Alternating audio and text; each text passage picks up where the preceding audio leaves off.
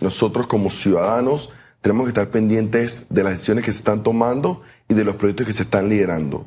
¿Por qué?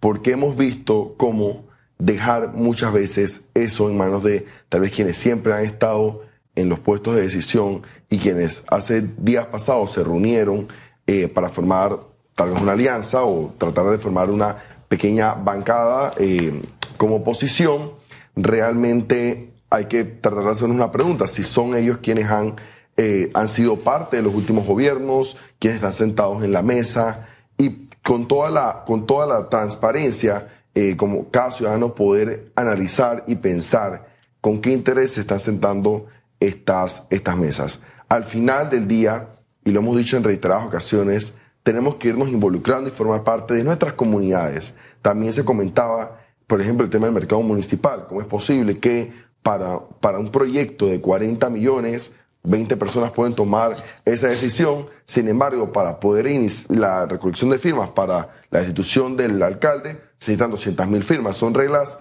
que parecen un poco ilógicas. Sin embargo, eh, lo que tenemos que apostar en este momento, lo que podemos hacer es ir cada, ciudadano involucrándose en su comunidad para formar parte de esta toma de decisiones que está habiendo producto de la descentralización y no permitir que estos gastos que habían sido enfocados en poder desarrollar proyectos y dar mejores oportunidades en cada comunidad a nivel nacional sean utilizados para uso personal de los alcaldes o representantes, porque al final el tema de las juntas comunales, de los gobiernos locales, son la primera respuesta. Y aquí le hemos dicho, y enlazándolo con el tema de educación, por ejemplo, le hemos dicho que cada junta comunal debe involucrarse en poder el mantenimiento de las escuelas, por, por ejemplo. Y también con el tema del transporte, es inaudito que en comunidades rurales, en comunidades, en nuestras comarcas, hay niños y niñas que tienen que caminar dos y tres horas para poder llegar a la escuela. Y esto es algo que, se viene hablando hace décadas y es algo que, todos los años eh, alguien lo menciona, alguien lo dice, pero ¿cuándo vamos a tomar acción por ello? Yo pienso que la autoridad de transporte también tiene que sentirse llamado a, liderar, ya sea por lo menos acciones concretas en estas áreas donde lo que no podemos permitir es que los estudiantes sigan, eh, sigan saliéndose del sistema educativo producto de estas de estas largas distancias se tiene que caminar para poder llegar a la escuela. Mire, el tema del transporte es tan complejo, pero siento que si un gobierno desde el principio, desde que llega, eh, tiene por lo menos, no buena voluntad, medianamente buena voluntad, pone orden. Yo me acuerdo cuando entró el gobierno del señor Varela, comenzaron a hacer algo que se llamaba el censo. Bueno, le dijimos, señores, si ustedes lo censan, estos señores van a decir, y le ponían una calcomanía, estos señores van a decir nosotros estamos en orden, ellos van a sentir, porque allá uno sabe cómo funciona parte de ese sector, ¿verdad? Y sabiendo que parte de ese sector está en manos de, mire, uno sabe de comisionados que tienen buses de ese tipo. Sí, es, diputados. Dirigentes políticos, no solamente diputados, dirigentes políticos, algunos en poder y otros fuera del poder, algunos que estaban y otras que, otros que ahora están que tienen ese, esos servicios de transporte. Entonces uno dice, debe ser que los gobiernos llegan y para no tocar a estos, digamos, a sus semejantes, a sus similares, entonces mantienen ese desorden. Por eso le insisto, yo creo que con un poquitito de buena voluntad se pone orden, porque estos busitos que han protagonizado tragedias dolorosas, tiene que haber una poderosa razón para que nadie los toque. Entonces, al final, todo este desorden que se ha sembrado durante tantos años, que ponerlo en orden en este momento es, difícil, porque ahora mismo, qué sé yo, ahora mismo la prioridad es otra, ¿verdad? Complicado. Eh, por eso lo digo, si un gobierno desde el principio trata de poner orden, creo, con medianamente buena voluntad lo puede hacer. En este momento, yo creo que esas concesionarias, entre comillas, pueden aliviarle la vida el día a día por supuesto. A, a quienes trabajan en sus diferentes rutas. Dejen de cobrar el SARPE, dejen cobrar la millonada que le cobran por las placas, por los cupos, etcétera, etcétera. Y usted verá que eso alivia al transportista, pero de eso nadie habla, de eso nadie quiere hablar, porque eso es parte... Porque involucra tocar el bolsillo a algunos... Sí, eso es una economía subterránea que ahí a nadie o a muy poco le gusta meter la mano, porque eso es un pozo oscuro al que va mucha, pero mucha plata. Yo iba a decir que, es un secreto a voces, pero realmente es bastante conocido que hay eh, personalidades de nuestra política involucrados justamente en estas concesionarias directamente que tienen la mayor cantidad de cupos en sus provincias o circuitos donde eh, son diputados o son alcaldes o son representantes. Y definitivamente es que esto es algo que no se le ha querido meter la mano, no se ha querido trabajar de lleno porque a pesar de que esto beneficia directamente al transportista y por ende beneficia directamente a todos los ciudadanos que utilizamos el transporte público, realmente es ahí donde nos damos cuenta que hay voluntad de realidad cambiar las cosas.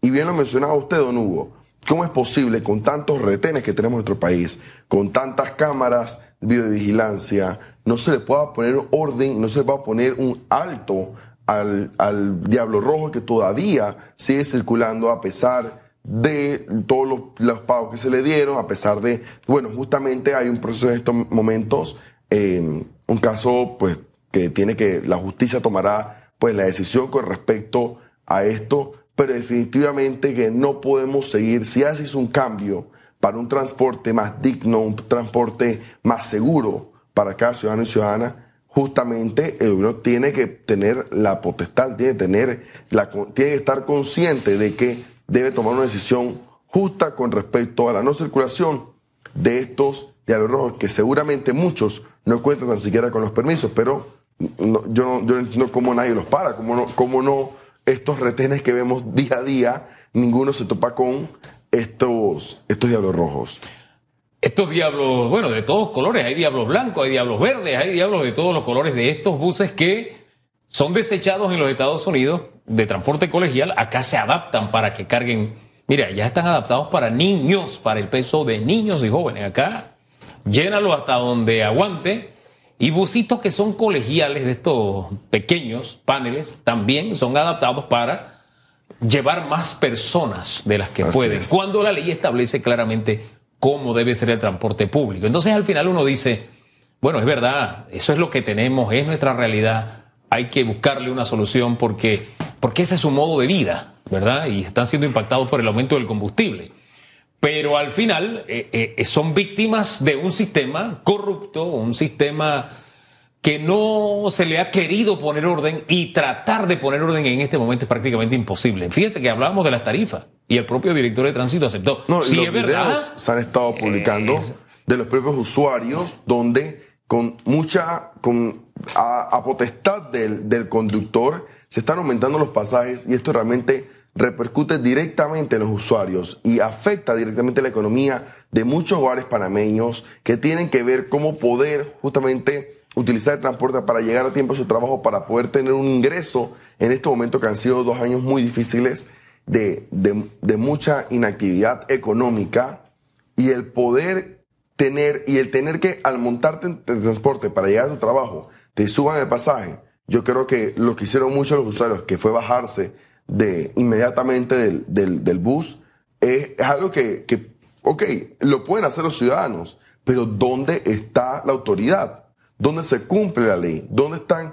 Panamá tiene bastantes normas y bastantes leyes que en su gran mayoría ni siquiera se cumplen. Entonces las tenemos en papel, pero cuando llegamos a la acción, ¿cómo, cómo es posible que no pueden los usuarios tener una línea, no pueden tener un acceso directo, digamos, eh, de comunicación con la autoridad para denunciar lo que sucede en estas rutas, por ejemplo. Y, es una vivencia donde al final se enfrenta pueblo contra pueblo, porque el trabajador, el que está detrás del volante, es, es pueblo. él, vive del día a día. ¿Y atiende a quién? A gente que va a ver cómo pone el pan en, la mesa. cada día, el arroz nuestro de cada día, cómo, cómo lo logra. Entonces, si ese conductor se da cuenta que usted lo denuncia, como está atentando contra su pan, no lo deja subir a luz y no hay a usted quien lo defienda. Entonces, son cosas que se viven el día a día que son difíciles de poner orden en un momento como este, porque unilateralmente el conductor puede decir, este es el precio, ¿y quién le va a poner orden? Si él, ese sistema está al margen de la ley. Es decir, quien está al margen de la ley, ¿a qué ley responde? A la ley del más fuerte. ¿Qué es lo que pasa en materia de transporte? Por eso usted ve que ese desorden que hay en el manejo, principalmente de estos busitos blancos, piratas y demás, es porque ellos están al margen de la ley. ¿Qué ley tienen que cumplir? Entonces, en este momento usted le va a decir, no, hombre, cóbralo lo que está establecido. Pero es que él está al margen de la ley porque él no cumple con las normas para hacer, para prestar ese servicio. Yo me acuerdo cuando tuvimos este debate hace como cinco, más de cinco años. Eh, eh, yo, yo escuché argumentos que, que de verdad era una cosa triste. Como estos dirigentes decían, no hombre, mi busito cumple con la ley porque no tenemos una, dos puertas, no, tenemos cuatro puertas. Tenemos la puerta de atrás. Usted se imagina en un accidente. Tienen la puerta de atrás, tienen la puerta del copiloto, tienen mi puerta y la puerta del costado. Entonces usted decía, ¿cómo es que nos vienen a usar ese argumento y no hubo autoridad en ese momento que pusiera orden? Insisto, poner orden en este momento es difícil, pero precisamente en medio de ese desorden establecer que se cobre lo correcto es una tarea prácticamente imposible. Pero, pero tiene que liderarse esa tarea, tiene que por lo menos sentar un precedente de que hay una voluntad de poder hacer cambios, de poder eh, tomar decisiones en beneficio de los usuarios y de los propios transportistas, porque al final también se benefician de que haya orden. Muchos, y como y bien lo decía Hugo, muchos de estos conductores también son para mí, para mí que quieren llevar el pan a su casa, pero que dependen de tener que darle a quien le dio el cupo, de tener que dar otra plata eh, para quien le, da el autobús, o sea, tienen también tanto producto de la corrupción y por eso es que se ve, a mí realmente mucha gente no le gusta cuando uno lo dice, pero la corrupción está inmersa en todo y también la educación va, es la base para que justamente podamos solucionar parte de estos problemas que nos afectan en el día a día. Es que, mire, es corrupción al fin y al cabo, porque usted como dirigente político se compra su parcito de buses para poder transitar, usted sabe lo que tiene que hacer, y para mantenerse a través del tiempo, y para que no lo toquen, y qué sé yo, y usted es la ley en ese momento, porque al final, como nos dice nuestro director, este es un mal necesario, un mal necesario porque son una respuesta a una necesidad que el Estado no ha tenido la capacidad a través de los años de buscarle una respuesta. Metrobús fue un gran avance, se cometieron errores. Recuerdo el día que sacaron un montón de rutas un solo día sin tener paradas y sin nada.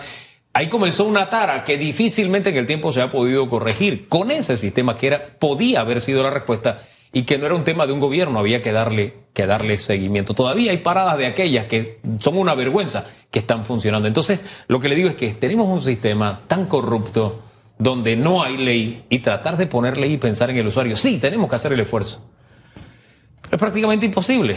¿Usted sabe cuántos conductores a uno le han dicho, hey, ¿sabes qué? A mí no me beneficia esa ayuda porque la ayuda que dio el gobierno de 3 millones, eso es para el dueño, no es para mí.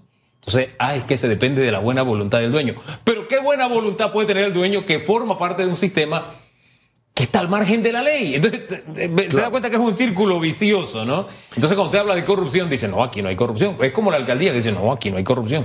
Para mí, que usted en un corregimiento de 60 mil habitantes tome como bueno el punto de vista, no de 25 que fueron los que al final fueron, sino que decantando quedan más o menos 20, para decidir 40 millones de dólares, cómo lo usar, un poco más de 40 millones. Para mí eso es corrupción. Por supuesto. Pero el alcalde dice, no, aquí no hay corrupción.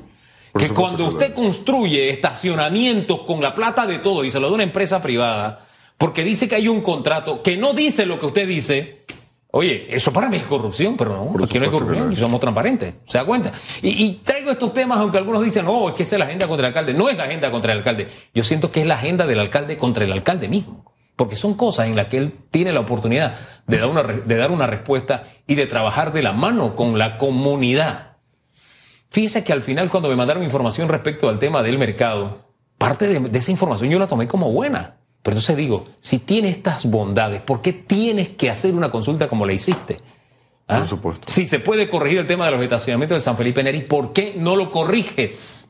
Y tienes a la gente pagándole a una empresa que no es solamente el hecho de que tengas que pagar, es que sientes que te mete la mano en el bolsillo porque incluso cuando tú cumples con todas tus compras, tienes que ir a hacer una larga fila porque las máquinas que pusieron ahí son tan modernas que funcionan con leña, parece. Usted tiene que hacer una fila y el tiempo corriendo y la empresa beneficiándose con una inversión que es de mi dinero. Entonces, eso, eso es corrupción, a menos que yo esté equivocado. Puede ser que yo vea las cosas de forma equivocada. Por supuesto que lo es. Y en vez de cumplir en sus informes mensuales, como muchas veces él dice que por eso garantiza la transparencia, no lo es. Y en ambas cosas, lo que puedo también traer a la mesa es que tanto en temas de los municipios y proyectos como estos, tanto en el tema del transporte, hay buenas prácticas de otros países que también podemos traer a nuestro país y que nuestro país con los recursos que tiene, con la disposición de recursos y nuestra economía que realmente dentro de todo y a pesar de estos dos años de pandemia, tiene hay una buena esperanza de poder justamente seguir aumentando el, ingreso eh, per cápita de nuestro país ¿Por qué no aprovechar estos recursos para que realmente llegue a cada ciudadano, para que realmente cada usuario, no solo del transporte, sino del municipio, y también directamente a veces cuando uno quiere ir al mercado San Felipe Neri, ahora uno encuentra tantos obstáculos que uno toma la decisión de no ir y bueno, simplemente ir al supermercado más cercano. Pero realmente que se va afectado no solamente, y en este caso, no solamente el ciudadano que frecuentaba estos mercados, sino también todos los vendedores de frutas, vegetales que se encuentran y que dependen de ellos para poder llevar el pan a la mesa. Hombre, lo decía don Paco Carrera, qué lindo, usted va al de Abastos y allá sí no tiene que pagar, ¿no? Al final. Ahora queda lejos, pero uno puede hacer el esfuerzo, porque mire, lo que no se le va a uno en lágrimas se le va en suspiro, ¿no? Sí, me ahorro comprando el producto fresco, más barato, pero resulta que entonces lo que me ahorré lo tengo que pagar en el estacionamiento para enriquecer a una empresa que no invirtió, sino que está sacando beneficios de mi dinero porque es una inversión del municipio. Pero en fin. Eso no es transparencia. Eso mismo es transparencia. Por si nos escucha el alcalde. Y no me diga que, eso no es corrupción, eso es corrupción. Nos vamos, ¿le parece? Sígase tomando los selfies. No le duele el brazo, está, no. estaba inspirado y tomando selfies. Solamente felicitar a todos los estudiantes de media que ingresaron el día de ayer presencial y darle el ánimo y que de ello ojalá puedan unirse, puedan formar sus asociaciones estudiantiles y llevar una bandera de reforma educativa. Ojalá vengan los estudiantes. Así que solo mi mensaje a ellos. Eh, sí. Oiga, gracias por la sintonía.